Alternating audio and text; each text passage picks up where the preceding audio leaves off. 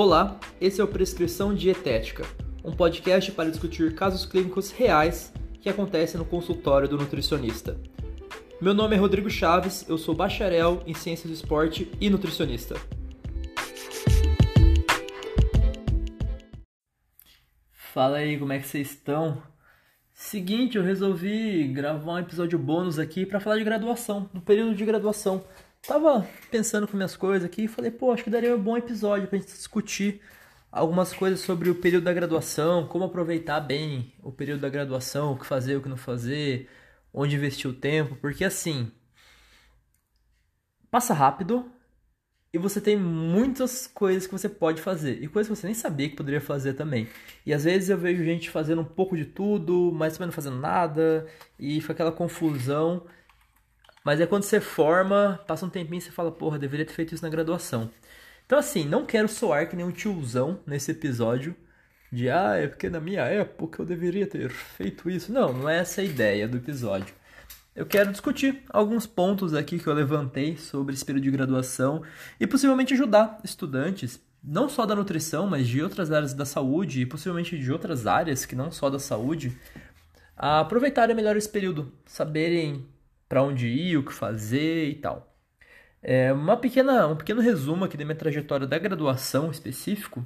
Para quem não sabe, eu sou formado em nutrição na Unicamp e também sou formado em ciências do esporte pela Unicamp. Eu fiquei oito anos na graduação. Entrei lá na faculdade em 2011 e eu prestei só a Unicamp, eu só entrei na Unicamp porque eu queria fazer ciência do esporte também. Eu sabia conversando com pessoas da Unicamp que eu poderia pegar matérias do outro curso enquanto eu estava na nutrição, podia pegar matéria de ciência do esporte e depois que formasse eu poderia reingressar em esporte e só terminar o curso. Então eu entrei na faculdade pensando nisso, eu sabia que dava para fazer isso. Logo no segundo semestre da graduação já estava fazendo matéria de esporte, então assim, eu estava direto na sala de, de esporte. Tinha até professor que não sabia que eu era da nutrição, de tanto que eu frequentava as matérias de esporte. E seguindo isso daí durante três anos. No meu quarto ano, fui fazer intercâmbio na Austrália. Fui fazer numa faculdade onde tinha ciência do esporte e ciência da nutrição. E, de novo, eu peguei matérias de ciência do esporte ciência da nutrição e peguei o equivalente a um ano do conteúdo da, do curso de psicologia lá na Austrália também. Voltei para cá, fiz um ano só de matéria de esporte, depois eu fiz um ano só dos estágios de nutrição para terminar o curso. Formei em nutrição, reingressei em esporte e fiz mais dois anos de esporte para terminar o, o curso. Esses dois anos foram mês passados, né? Eu não tinha aula todos os dias porque eu já tinha eliminado muita matéria.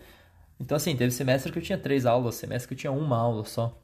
Mas eu fiz as matérias que sobraram ali junto com o TCC. Isso tudo deu oito anos na Unicamp, é, sete na Unicamp, né? E uma na Austrália. E nesse meio eu fiz muita coisa. Não vou falar que eu me arrependo do que eu fiz, mas algumas coisas eu poderia ter investido mais, investido menos. Depende. Então, assim, eu queria trazer para vocês algumas ideias de como aproveitar melhor essa graduação através da minha experiência. Obviamente que isso daqui é totalmente baseado na minha experiência, não só minha experiência própria como aluno, mas do que eu tive contato com os meus amigos da graduação, com colegas, enfim, veteranos, com os calouros, bichos, né? É, porque eu fiquei oito anos lá e ainda tenho contato com a graduação, então são muitas histórias que se repetem. Mas vamos lá, primeiro para começar, vamos falar das aulas. Como é que a gente aproveita melhor as aulas? Eu não era um ótimo aluno. Eu era um bom estudante, mas eu era um péssimo aluno. Eu sempre cheguei atrasado nas aulas. Eu era a pessoa que, nossa, sentava na, na frente da, da sala, perto da porta, para poder sair mais rápido. Então, assim, encheu meu saco a aula, eu saía, tomava um cafezinho, voltava. É, putz, eu era um péssimo aluno. Eu não atrapalhava as aulas, ponto importante, mas eu era um ótimo estudante. Eu conseguia estudar bem essas matérias depois. Eu, particularmente, não me dou bem com conteúdo expositivo de longas horas dentro de uma sala onde eu tenho que ficar sentado ouvindo uma pessoa falar. Eu prefiro pegar para estudar. Isso eu percebi depois de me formar em nutrição. Quando eu fui fazer ciência do esporte, a minha interação na sala de aula já era outra. Eu não perdia tempo na sala de aula, eu já chegava meio que sabendo mais ou menos o que, que acontecia, tinha dado uma lida um pouco antes da, da matéria, porque você tem o cronograma, né? Você consegue se situar. É, tudo bem, não tem os slides, mas eu conseguia ver e eu conseguia aproveitar o meu tempo melhor dentro da sala de aula, de forma que eu não fosse gastar tanto tempo depois para estudar aquela matéria. Lógico, era minha segunda graduação, é, eu já tinha uma base do conteúdo e mais maturidade, que é algo que você desenvolve ao longo da faculdade, ou pelo menos deveria desenvolver. Mas enfim, vamos pensar aqui na graduação, nas aulas da graduação. Cara, beleza, você tem que descobrir se você é aquela pessoa que aprende melhor escrevendo, se você aprende melhor ouvindo, se você aprende melhor assistindo. Existem vários recursos que podem ajudar você depois também a, a expandir aquele conhecimento, desde Puta, hoje você tem um monte de videoaula de um monte de professor, você tem facilidade para achar artigos científicos, material extra. Então, assim, há várias formas de aprender aquele conteúdo. Mas acho que é, é importante você chegar na sala de aula meio que situado, sabendo minimamente o que vai acontecer, qual o tema da aula. E estando lá dentro, você tem uma participação ativa. Quando eu digo participação ativa, não é ficar perguntando, professor, isso aqui, professor, tal coisa. Mas realmente, preste um pouco de atenção, Anota alguns temas, anota alguns, alguns tópicos.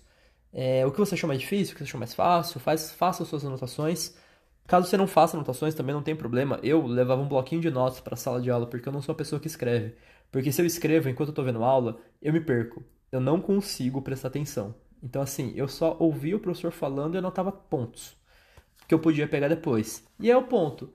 Depois da aula, não necessariamente logo assim que você sai, né? Mas tenha um horário para você poder estudar que você não só vai rever o material da aula, mas tenta expandir aquilo e aproximar da realidade. Então, assim, você foi para a aula de bioquímica. Nossa, bioquímica é aquele negócio meio abstrato para muita gente. Viu lá, ciclo da ureia. Porra, que porra é ciclo da ureia?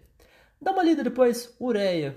O que, que ureia se relaciona com, com a vida prática lá? Ah, tem um exame de ureia, o que, que ele mede? E quando tá alto, o que pode ser? e você vai começando a entender onde aquilo aparece na vida real. Eu acho que esse é o ponto mais importante para consolidar o ensino.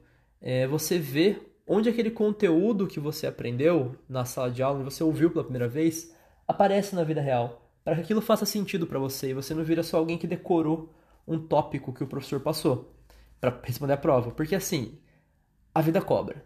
Pode ser que você ache que nunca vai usar mas a vida cobra. E eu falo isso como supervisor de estágio de nutricionistas, que a galera chega sem saber um pouco do básico. E quando eu digo que a vida cobra, no momento eu sou a vida cobrando as coisas. Você vai precisar saber de coisas que você achava que não ia precisar. Então, vê, dá uma lida extra. Não precisa ficar pegando artigo científico para aprofundar numa revisão sistemática sobre o assunto tal. Não precisa. A não ser que você se interesse muito por aquele tema.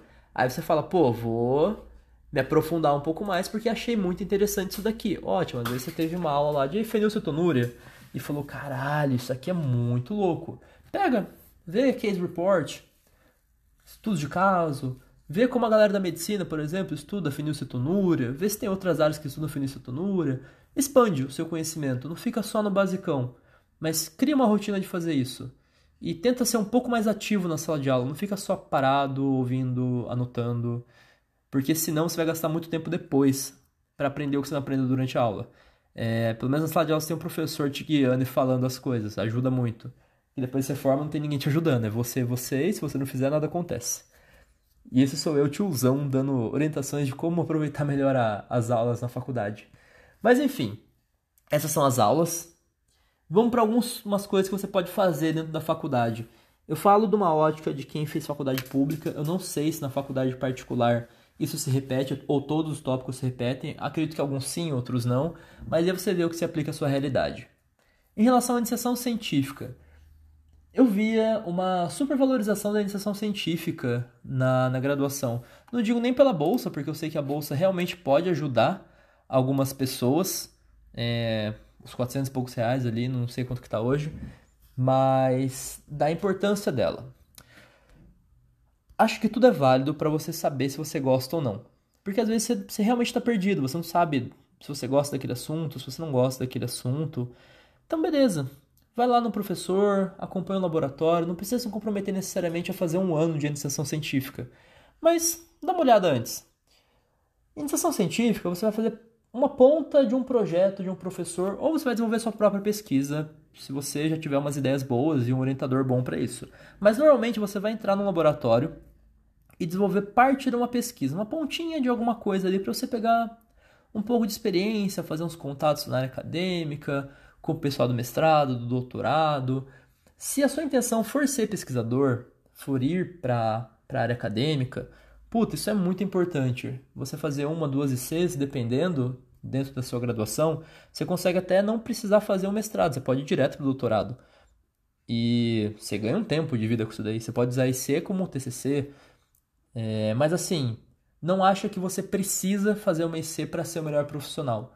Porque às vezes, aquilo que você está pesquisando no laboratório, com o ratinho, cutucando ele ali, não vai se reproduzir na vida real. Porque você não vai cutucar ratinho na sua vida real. Se você for para uma clínica, se for para um hospital, por exemplo.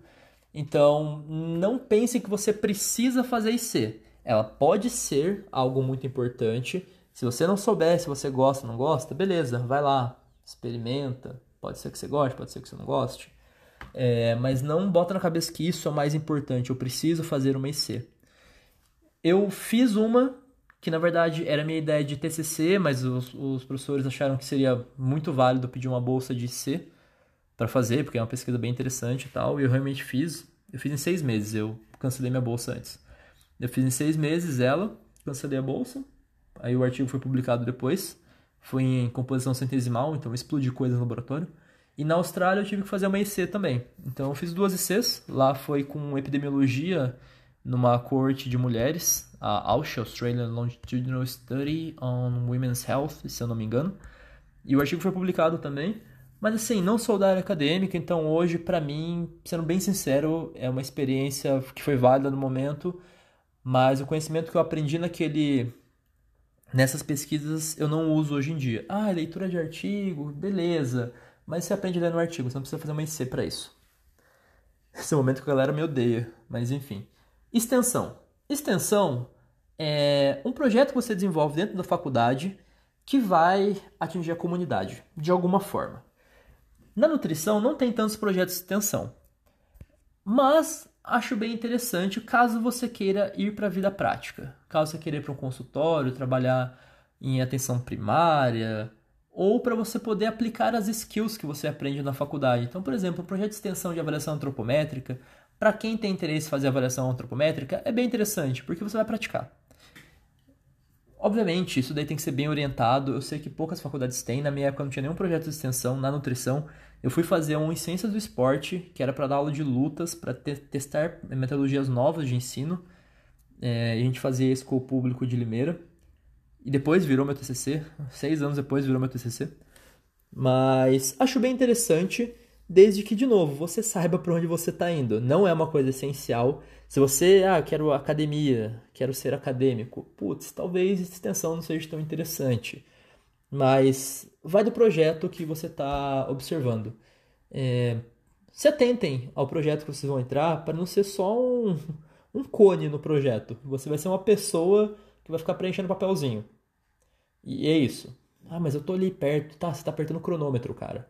Estão te usando. É, seja crítico. Não aceite qualquer coisa. Mas existem projetos bem interessantes. Eu fiz extensão só em esporte, nutrição eu não fiz extensão não, porque não tinha, verdade. Empresa júnior. Beleza. Empresa júnior, acho que vale a pena para quem tem essa ideia de ser empreendedor. Ah, eu quero abrir um negócio, eu quero trabalhar com um produto específico, quero saber como é que funciona esse meio é, empresarial. É, empresa júnior, acho que vale a pena, caso você tenha essa, essa ideia. Ah, de novo, quero trabalhar no hospital? Putz, não vai ajudar muita coisa não. Quero trabalhar na clínica? Talvez ajude um pouquinho, porque tem umas burocracias que você aprende na empresa júnior. Talvez não. Quero área acadêmica? Provavelmente você não vai usar nada dela. Sempre tem uma coisinha ou outra que você aprende, óbvio, mas a empresa júnior ela vai desenvolver serviços para vender para a comunidade a um preço mais barato. Eles têm supervisão de um professor e um profissional da área para poder carimbar as coisas, né? Mas eles desenvolvem serviços. Então, por exemplo, eu fui diretor, presidente da primeira, da primeira gestão da empresa júnior de nutrição e ciência do esporte da Unicamp, a SENS. Eu que fundei aquela porra lá. Muito tempo em cartório, muito carimbo, muito coisa com advogado, visita advogado sempre. Então, assim, eu falo que eu aprendi a dar comida de rabo em gente que é próxima de uma forma profissional. Então, eu sei separar muito bem hoje o profissional e o pessoal. E burocracias. E é isso. É, para mim foi uma experiência ok, válida. É, faria de novo? Puta, não. Se eu entrasse uma, uma terceira faculdade hoje, eu não faria empresa júnior, não. Mas é porque eu estou no consultório, eu tenho outras prioridades. Se você tem interesse em entender como funciona esse meio, uma boa oportunidade para você. Normalmente as faculdades têm empresa júnior, sim. Dá uma olhada nos serviços que eles oferecem, é, quem eles atendem. A SENS, na época que a gente criou, estava pensando em fazer ginástica laboral, é, manual de boas práticas, coffee break, uns, uns serviços para oferecer para fora. É, na minha primeira gestão a gente só fez uma corrida, a gente organizou uma corrida de 25k em volta da faculdade. Inclusive a SEM surgiu a partir da, da corrida, né? A gente fez um ano de corrida, com aí o grupo de alunos que não tinha nome resolveu criar a empresa Júnior e a gente fez o segundo ano da corrida. Foi assim, super legal organizar, puta burocracia em deck, não sei o que, de madrugada tá na faculdade para pegar fio, aí chama não sei quem porque precisa de um transformador.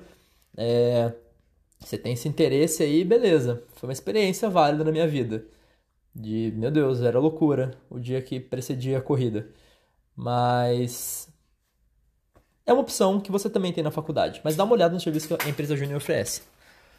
E não vai me pegar a empresa Júnior com caixa negativo, que é dor de cabeça. Outra atividade extracurricular que eu lembrei aqui é a Liga Acadêmica. Liga Acadêmica, nem todas as faculdades têm, algumas têm. É, eu sei que está crescendo bastante o movimento da Liga Acadêmica nas universidades hoje, na área de nutrição. A medicina é bem conhecida já por ter ligas de anos e tal. Mas basicamente pensa que a Liga Acadêmica é um grupo de alunos que vai se aprofundar em um tema. Eles vão fazer estudos, discussão de casos, vão tentar trazer aquele tema, a vida real daquele tema, para perto da, da graduação. Eu sou o profissional orientador da Liga de Nutrição e Esporte da Unicamp. Então, na graduação você tem muito pouco de nutrição esportiva. Muito pouco. Você tem uma matéria. E quase não se fala sobre. Então eu fui chamado para ser orientador da liga, junto com outros profissionais. E basicamente eu levo casos clínicos para a gente discutir, para ver a ideia que os alunos têm, o que foi feito, o que poderia ser feito, discutir alguns temas em cima, a discussão de casos de, de papers específicos da área, que é bem interessante, são outros profissionais que levam. Então a gente está levando, a gente queria faz eventos também, é, traz profissionais para darem palestras, é, possivelmente um simpósio aí, mas a liga vai trazer esse assunto, esse tópico mais aprofundado. Acho muito válido participar de alguma liga acadêmica. Por quê? Digamos que você entrou na faculdade você não sabe que área você quer. Mas a nutrição tem lá materno infantil, tem nutrição de precisão, nutrição esportiva, saúde pública. Se você entrar numa liga dessa, você vai ver como aquele tema realmente é. E pode ser que você ame, ou pode ser que você odeie. Mas é melhor você descobrir isso o mais cedo possível do que achar que é aquilo, começar a trabalhar com aquilo e só descobrir depois que você está trabalhando que não era o que você gostava. Então, liga acadêmica, cara, acho muito válido. É, para todo mundo, assim, é uma coisa muito boa para você participar. É, não necessariamente quanto mais liga, melhor, e quem fez liga ou não, quem não fez liga vai ser melhor ou pior do que o outro, mas é um, uma oportunidade de ver com mais profundidade um certo tema e como aquele tema realmente aparece na, na vida prática. Sair um pouco da, da utopia e da ilha de unicórnios que a graduação às vezes pinta pra gente.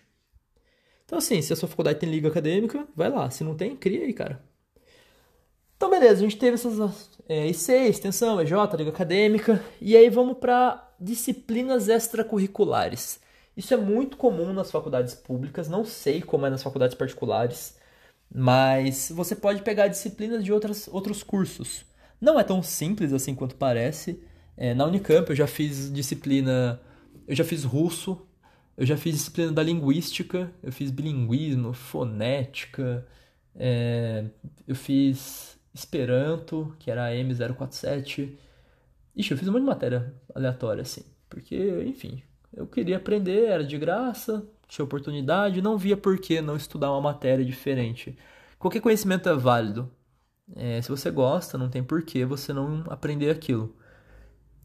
Mas, falando especificamente da nutrição aqui, eu entrei né, na Unicamp sabendo que eu poderia puxar a matéria de outro curso e depois fazer aquele outro curso. Então, pegava as matérias de ciência do esporte e aprendia um pouco de ciência do esporte, junto com a nutrição, o que me deu, me dava uma visão diferente durante a graduação. Então, por exemplo, as duas primeiras matérias que eu peguei no segundo semestre eram pedagogia do jogo, que como eu sempre treinei, aquilo explodiu minha mente. Eu fiquei, cara, nossa, então os treinos podem ser diferentes, não tem que ser maçante da forma que eu estava acostumado. E eu comecei a ficar mais crítico em relação às aulas que eu frequentava. Foi bom, mas foi ruim ao mesmo tempo. É...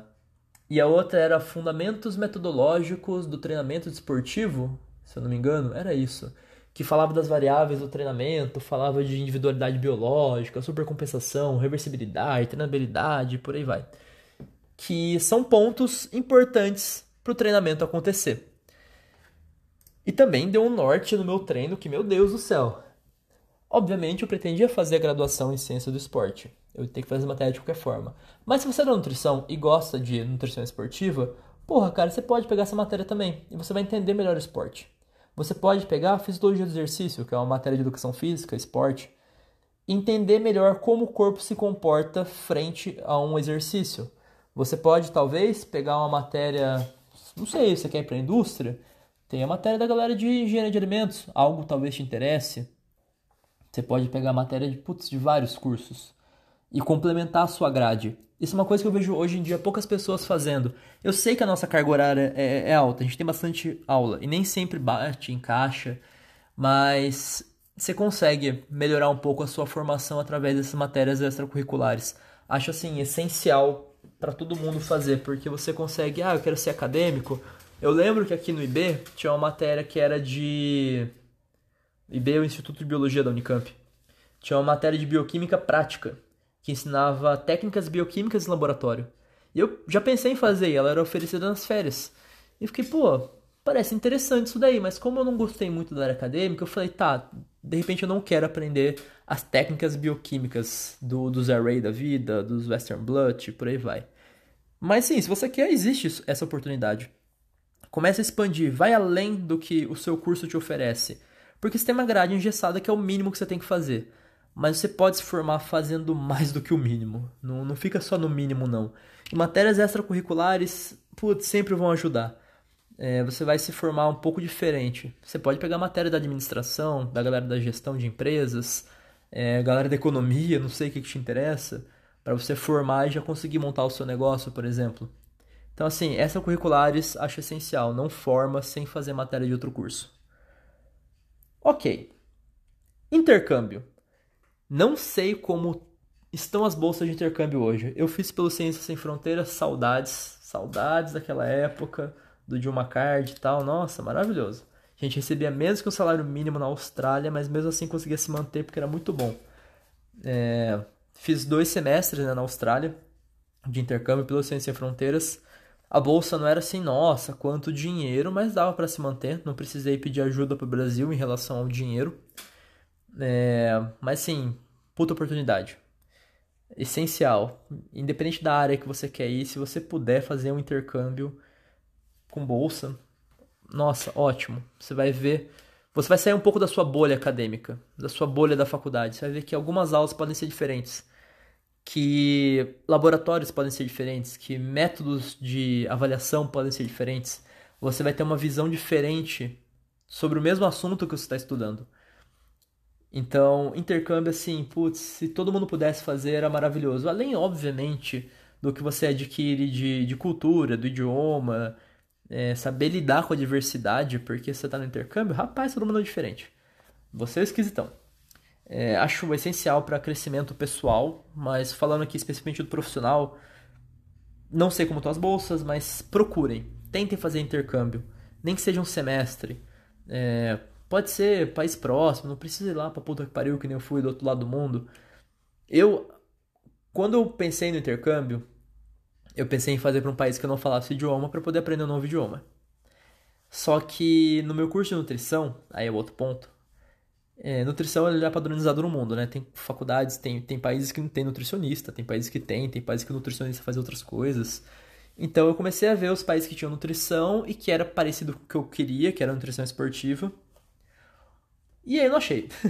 Basicamente eu fiquei. sobrou Finlândia. E eu fiquei, porra, cara, finlandês eu não vou aprender em seis meses, não vai rolar. Finlandês eu conheço bem, pô, soma, some. Não dava. Aí, ok. Pensei em ir pra Espanha. Gostava bastante da Universidade de Barcelona e Autônoma de Barcelona, mas não abriu edital naquela época. Então falei, ok, vou pra Austrália. Eu já falava inglês bem, mas falei, tudo bem, vou pra Austrália. Porque o curso de nutrição na Austrália era muito voltado para a área esportiva. E foi ótimo, foi ótimo. Melhor decisão da minha vida. Deem olhada na faculdade para onde vocês vão. Não vão para uma faculdade só pensando no país. Porque vocês podem se deparar com um curso. Teve uma amiga minha que foi fazer nutrição na Inglaterra, se eu não me lembro, mas o curso lá era muito ciência dos alimentos. Ela queria isso. Para ela foi ótimo. Se eu fosse para lá, eu tava fudido. Ficar estudando ciência dos alimentos não é comigo. Ela trabalha nessa área hoje em dia, inclusive.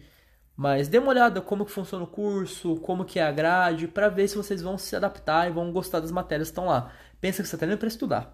Por mais que você vai curtir o país e tudo mais, você vai estudar. E esse é outro ponto. No intercâmbio, tenta pegar matérias que você não teria no seu país. Não faz muito sentido você fazer uma matéria que você faria no país na sua grade, só para eliminar a matéria. Aproveite essa oportunidade para aprender coisas novas. Eu fiz algumas matérias que eu, entre aspas, teria no Brasil, mas, por exemplo, fisiologia do exercício e biomecânica, a base é a mesma. Só que na Austrália a gente tinha aulas práticas daquilo. Tinha aulas teóricas e práticas. E no Brasil eram só as teóricas. E as práticas que eu tive de biomecânica e de fisiologia, do exercício foram sensacionais.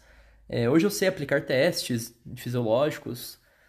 Eu fiz especialização disso daí também, mas antes de fazer especialização, especialização eu já sabia fazer por causa dessas práticas.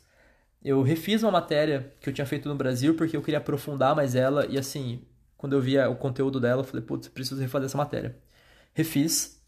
E eu fiz matérias que eu não teria. Fiz uma matéria que chamava Desenvolvendo Atleta de Elite. Eu fiz Ciências Avançadas da Nutrição, que eram tópicos especiais da nutrição. Eu fiz Psicologia Avançada do Esporte, Psicologia do Desenvolvimento, Introdução à Psicologia Clínica. Fiz, deixa eu ver o que mais de matéria que eu fiz. Eu fiz 10 matérias lá. É, nutrição esportiva eu fiz lá também, porque era o mesmo tópico que eu tinha aqui no Brasil, só que foi fraco, porque a gente não teve professor de nutrição esportiva no Brasil e tal. Acabei refazendo lá com o Jenkins, David Jenkins, e foi sensacional. O cara mandava muito. Então, assim, refiz algumas matérias que foram fracas no Brasil, fiz matérias novas lá que eu não teria aqui, e fiz matérias de outro curso, que era psicologia, mas que poderiam agregar a minha prática clínica. Então, sempre vou exaltar intercâmbio Infelizmente está complicado as bolsas, mas se tiver oportunidade, vá. Você sobrevive longe da família, relaxa. Ok, seguindo aqui na minha lista. Eventos, estamos falando de congresso, simpósio, meeting, cursos e afim. Cursos não, cursos vou deixar depois. Vamos para congressos, simpósios, meetings, não vou diferenciar cada um deles, mas frequentem. O máximo que vocês puderem, de várias áreas. Se você tem dúvida se você gosta de uma área ou não, pega um meeting, pega um simpósio daquela área e vai. Você vai ver o que é discutido, os tópicos, os hot topics daquela área, e aí você vai ver se é o que você gosta ou não. Relaxa, os primeiros que você vai, você vai ficar perdidão mesmo, você não vai entender nada, é normal. Eu lembro meus primeiros simpósios e meetings de nutrição esportiva, eu ficava olhando tipo, nossa, quanta coisa que eu não sei que legal, e eu gostava, eu, me, me dava um gás a mais para estudar, era uma coisa nova que eu não tinha tido na faculdade, era assuntos novos que eu sei que não iam me falar. Então, assim, vai para os meetings, vai para os simpósios, vai para os congressos, porém tem um senso crítico. Esse senso crítico você vai desenvolver ao longo do curso, ele é importante, mas não pega tudo que você vê num evento e começa a sai, e sai falando como se fosse a maior verdade, verdade absoluta, porque não é bem assim. Tem muitos congressos grandes, inclusive, com palestras anedóticas, que você ouve e assim, eu já participei de uma palestra uma vez que as pessoas levantaram e saíram. De uma sala de, sei lá, 700 pessoas, sobrou 100. As pessoas começaram a dar risada do, do assunto. Então, é importante vocês irem, mas tenha um senso crítico. Não sai reproduzindo tudo que tá lá, falando como se fosse a maior verdade do mundo, porque ao longo da graduação você vai recebendo conteúdos e vai desenvolvendo senso crítico. No começo você ainda não tem. Dificilmente você sabe discernir no começo o que é Pode ser que seja, pode ser que não seja, você não tem esse senso crítico aí. É, ao longo do curso você vai desenvolvendo. Então toma cuidado com os eventos, mas frequenta. É importante você estar tá em dia com aquilo. E numa dessas você vai para alguns eventos muito legais, alguns eventos muito ruins, alguns eventos que você vai ouvir e falar: Nossa, não quero nem um pouco estar tá nessa área, meu Deus, que negócio chato. Isso é importante para sua formação. Os estágios extracurriculares na área da saúde, porra, difícil porque a nossa carga horária é alta. A gente não. Dificilmente alguém pega é, estagiário da área da saúde para fazer um estágio voluntário extracurricular. Assim, estágio remunerado, putz, quase nunca. Dificilmente você vai conseguir um estágio remunerado na área de saúde. Se conseguir, parabéns, ótimo. É, caso você consiga algo período de férias, extracurricular, vai. É importante você ver como a área que você quer atuar ou que você acredita que quer atuar funciona. Conversa com o nutricionista do hospital, descobre quem é, manda uma mensagem, oh, posso acompanhar você uma semana, tô de férias, um mêsinho só, tá junto, ver como é que funciona, vai, eu tenho certeza que vai, não vão deixar. O pessoal do hospital sempre deixa. Pode ser um pouco mais burocrático, mas sempre deixa. Algum nutricionista clínico que você acompanha, é, não fica muito nessa só dos famosinhos, Dá uma olhada na sua região, os nutricionistas da sua região, acompanha o trabalho deles, vê que oh, esse cara trabalha com isso daqui, deixa eu ver como é que é. Acompanha, vê, que você vai se deparar com as dificuldades e a realidade da prática clínica, da vida real, que é o que estou tentando trazer para vocês aqui. Laboratório, ótimo, faz estágio extracurricular em laboratório.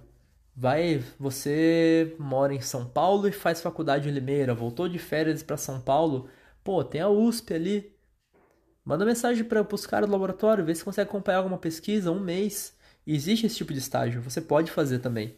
Então, vê o que você tem interesse e procura alguma coisa extra para você ver como as pessoas trabalham naquela área. Tenho certeza que alguma coisa você vai conseguir. Pode ser que o horário não seja o melhor, pode ser que não seja remunerado, mas ah, nesse momento é pela experiência do negócio. Ok, Cursos. Cursos extracurriculares. Meu Deus do céu, façam cursos. Eu sei que é caro, eu sei que dificilmente é, você vai conseguir pagar todos os cursos que você quer. Porque até hoje, formado, eu não posso pagar tudo que eu quero. Mas, isso é mais pro finalzinho do curso, da graduação. Terceiro ano, quarto ano. Você já tem uma noçãozinha, ou pelo menos deveria ter, da área que você quer. E aí você começa a sentir falta de conteúdos. Você fala assim, putz, minha graduação tá acabando Quero trabalhar com isso e eu ainda não sei tal assunto que é essencial para minha área, exames bioquímicos. Vai atrás de algum curso de exame bioquímico. Não espera chegar na prática no seu dia a dia profissional para você começar a estudar esse, esse assunto. Porra, eu quero nutrição esportiva. Vai atrás de algum curso de nutrição esportiva, converse com as pessoas da área, pede sugestão de curso e comece a estudar na graduação um pouco mais a fundo sobre aquele tema. Mas isso você só vai saber realmente o que é, o que não é importante quando você chegar no lá pro final do curso. Não precisa se adiantar logo no primeiro ano de faculdade e começar a fazer um monte de curso de um monte de área, que sendo bem sincero, a maioria você não vai entender, a maioria você não vai absorver nada e vai, ficar, vai cair no esquecimento. É, não pense em só construir currículo, assim, curso por curso. Pense que você tem que absorver o curso e conseguir aplicar aquilo. Isso vai ser lá pro final do curso de graduação que você vai conseguir fazer. É, mas façam, não deixem de fazer. Tem cursos muito bons. Tem cursos muito ruins também. Importante falar isso daí. Não é porque é mais caro que é bom. Outro ponto importante. E também não é porque é oferecido por uma faculdade pública que é bom. Vou falar mesmo. Tem cursos oferecidos por instituições particulares, pequenas, que são ótimos. E tem cursos oferecidos por instituições públicas, faculdades públicas, universidades públicas, que são horríveis. Dá uma olhada no conteúdo, tenta procurar alguém que já fez aquilo e ver se vale a pena ou não. Estamos terminando a nossa lista. Contatos. Contatos profissionais. Sério. Hoje em dia, eu tenho diversos contatos profissionais para encaminhar paciente, para tirar dúvida, é, para fazer projetos, que foram colegas meus de graduação. Pessoal da minha turma, pessoal veterano meu, bichos meus, calouros, né, para quem não é de São Paulo. Que depois de formado você mantém esses contatos e vai acompanhando a trajetória profissional e as pessoas podem te ajudar. Então, assim, tenta não tacar fogo nos amiguinhos na graduação, porque eles podem ajudar. Você pode depender deles no futuro e você não vai querer depender de alguém que você tenta tocar fogo. Então, essa parte da graduação é importante. Quanto mais gente você conhecer, pessoal do mestrado, doutorado, que tá lá, os professores, fazer ter um bom relacionamento com eles, não é para ficar lambendo o saco de ninguém, mas para ter um bom relacionamento. Deixe as pessoas saberem o que você vai fazer e procura saber o que essas pessoas vão fazer. E vai construindo sua rede de relações para futuramente, caso você precise, e você vai precisar, você poder chamar essa pessoa. Eu chamo, ó, essa semana eu chamei a, a nutricionista que foi minha orientadora de estágio porque eu precisava da ajuda dela no hospital. Por causa de uma paciente e tal. É, direto eu faço isso. Direto. Tem gente que era da minha turma que está trabalhando hoje em outras áreas. Tem gente que da minha turma está na empresa, eu preciso de contato de empresa. Tem gente que está na materna infantil e eu tenho que caminhar um paciente. Então, assim, eu conheço essas pessoas e eu deixo elas próximas. Ter esses contatos é bem importante. Porque depois que você sai da faculdade, meu amigo, para você conseguir construir uma rede de contatos profissionais, você vai sofrer. Porque não pensa que você vai para um congresso e vai sair de lá com 20 números de WhatsApp de pessoas que você conheceu. Puta, não vai. A não ser que você seja aquela pessoa que chega falando: Oi, tudo bom? Quem é você? É, a faculdade está mais fácil de você manter esses contatos. E aí os contatos apresentam novos contatos. Então aí, beleza, fechamos os assuntos que eu queria falar de graduação e tal. Obviamente, se divirta, vai para as festas, curte, mete o louco, faz merda, mas não deixa a, a loucura da graduação, esse período atípico da nossa vida, atrapalhar os estudos. Sério mesmo. Senão você vai se arrepender. É, já ouvi várias vezes que no consultório de estagiário meu falando, cara, o que, eu fiz na minha graduação? Parece que eu não fiz graduação. Parece que eu passei pelos quatro anos sem fazer nada, porque eu não sei nada que você tá me perguntando. E você fica, é, aparentemente você só curtiu, ótimo. O objetivo foi esse, mas faltou estudar, né? De novo, a vida cobra. E aí, pra terminar aqui, que é a crise, né, do último ano da, da graduação, que todo mundo fica, cara, depois que eu formar, o que, que eu vou fazer da minha vida? Faço mestrado, doutorado, residência, faço especialização, aprimoramento, que porra que eu vou fazer? Só pra vocês terem uma noção, não vou entrar muito nesses assuntos, mas assim, um resumo para vocês terem uma ideia e saber se compensa ou não e para que lado ir, porque a graduação é uma linha reta, né? Depois que você forma, você tem diversos caminhos que você pode tomar e cada um vai te levar para um lugar. Não necessariamente você vai tomar o caminho da direita e vai só para a direita. Você pode tomar o caminho da direita, dar uma puta numa volta e de repente parar na esquerda. Mas você gastou um puta de um tempo. Sobre o mestrado e doutorado acadêmicos. Desenvolver pesquisas. Se você fala, puta, eu quero ser um docente ou eu quero ser pesquisador, você vai precisar fazer mestrado e doutorado e eu espero que você tenha feito iniciação, científica na graduação. Não é um pré-requisito, mas vai te ajudar muito. Então, mestrado e doutorado, basicamente você vai desenvolver uma pesquisa. Vai ter um tema que você vai criar uma pergunta. Ah, será que isso deve vitamina D para pessoa, sei lá, para vegano, ele vai produzir mais, mais testosterona? Pergunta X aí. Hum, vou procurar uns artigos, não encontrei nada. Cria uma hipótese.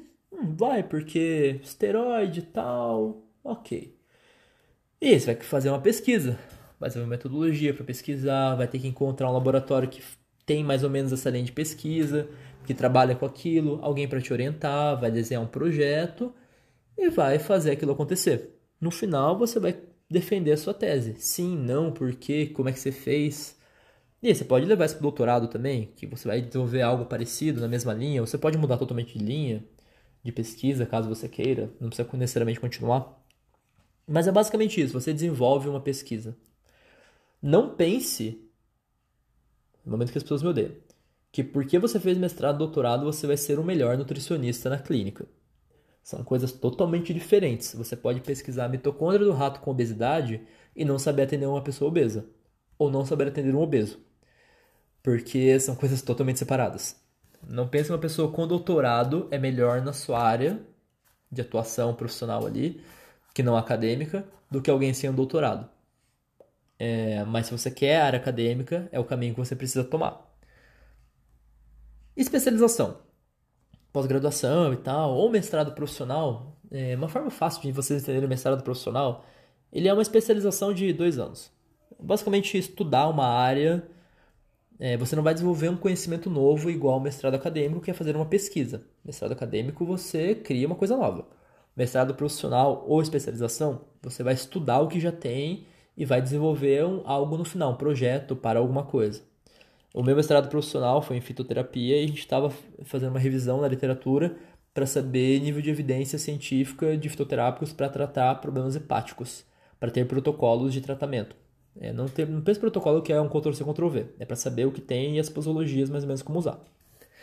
Então, beleza. Se você quer talvez trabalhar numa área prática, prática clínica, ou uma indústria, ou na saúde pública, enfim, e tem um tema que você quer se aprofundar no estudo, especialização e mestrado profissional são um caminho. Você procura, dá uma olhada, ah, quem que nessa área se destaca mais, quais são os cursos, melhores cursos, e eu adianto de novo para vocês, não é porque o curso é oferecido por faculdade pública que ele vai ser bom. Porque a gente tem um probleminha aí que é quem dá o curso normalmente são os professores acadêmicos, com alunos de mestrado e doutorado que são acadêmicos, e vão falar sobre prática clínica. E às vezes isso está muito distante. É, você não vai para uma especialização para ter conteúdo de mestrado. Você vai lá para ter conteúdo de especialização. Se você quer conteúdo de mestrado, faça o mestrado. Se você quer desenvolver pesquisa, faça o mestrado. Se você quer aprender como avaliar o seu cliente, paciente, aluno, enfim, especialização. E você precisa de alguém que trabalhe com isso. Não adianta só ficarem cuspindo artigo científico em cima de você. Tem que ter alguém que saiba traduzir aquilo e aplicar aquilo e falar das dificuldades do, do tema. Ah, digamos que eu quero ir para o hospital. Quero trabalhar em hospital, instituição de saúde, é, atenção básica à saúde, saúde pública, enfim. Cara, residência e aprimoramento. É basicamente isso. Dá uma olhada nos hospitais que tem a área que você quer. Ah, eu quero trabalhar com oncologia. Pô, beleza, faz uma residência em oncologia. Talvez o Einstein tenha. Talvez o AC Camargo tenha. Não sei, dá uma olhada. Então, descobre a área da saúde que você quer. Vê os hospitais que trabalham e fala, vou fazer residência, dois aninhos lá no hospital, já pegando prática clínica no hospital, vai vendo como é que o negócio funciona, a vida do hospital, a vida do hospital. Aprimoramento um pouco mais curto, né, um ano ali. Mas esse é o caminho se você quer trabalhar nesses, nessas instituições. Não necessariamente a pessoa que fez a residência vai ser o melhor clínico do que quem não fez residência, porque são formações bem distintas. É, na nutrição, especificamente falando, na medicina, há controvérsias. Mas a nutrição, especificamente falando, que é onde eu atuo, a residência te prepara para o hospital e o hospital está muito distante do consultório. É... Não necessariamente você precisa fazer uma residência para trabalhar em consultório. Se quer trabalhar em consultório, cara, especialização e dá a cara a tapa. Atende, vai, estuda e atende. Você vai aprender com as pessoas que aparecerem e vai estudando, sempre estudando vai surgir temas que você não manja e você vai precisar estudar mais ainda. E aí você fala, vou ter que fazer outra especialização, vou ter que fazer outro curso. E é isso, a vida do consultório é viver de curso, curso livre, especialização, estudo. E dando a cara a tapa. Pode ser, nada impede você de, com 30 anos, falar assim, vou fazer um mestrado, eu quero ir para a acadêmica, eu quero me aventurar nessa outra área. Beleza, mas saiba os caminhos. Eu espero que no final do seu curso de graduação, lá no terceiro para o quarto ano, você já tem uma noção mínima da grande área que você quer ir. Quero prática clínica, quero hospital, eu quero indústrias, eu quero área acadêmica, eu quero saúde pública, enfim, políticas públicas. Espero que você saiba a grande área que você vai. Dentro da grande área há sub, sub-áreas. E aí você vai se aprofundando mais. Mas sabendo a grande área, você sabe para onde ir. E para saber para onde ir, você tem que ter tido contato com essas grandes áreas ao longo da sua graduação e você só vai ter de fato através dessas outras atividades extracurriculares. Não pensa em formar o mais rápido possível, fazendo o mínimo possível para já ir, porque vai te faltar coisa. A graduação vai te oferecer o mínimo do mínimo para você não fazer coisa muito errada e matar alguém. Essa é a realidade. E eu espero que, com esse grande episódio de 40 e poucos minutos, eu tenha ajudado você de alguma forma a aproveitar melhor o período de graduação, a se localizar um pouco mais, saber para onde ir, saber onde investir seu tempo, onde não investir o tempo, o que faz mais sentido para você. Caso você tenha alguma dúvida, pode me chamar no Instagram, chaves.rod. Estou sempre conversando com estudantes, estou sempre perto de estudante. É, Putz, porque assim, eu lembro muito dos perrengues da graduação e tá muito fresco na minha memória. E como eu tô sempre perto, eu digo, as histórias são sempre as mesmas, as, os anseios são sempre os mesmos. Então assim, vamos conversar aí. E manda episódio pra um amiguinho seu aí da graduação. Fala assim, ô, oh, sou perdido, ouve esse daqui, talvez te ajude. E é isso, galera. Valeu aí pela atenção. 45 minutos gravados. Tchau, tchau.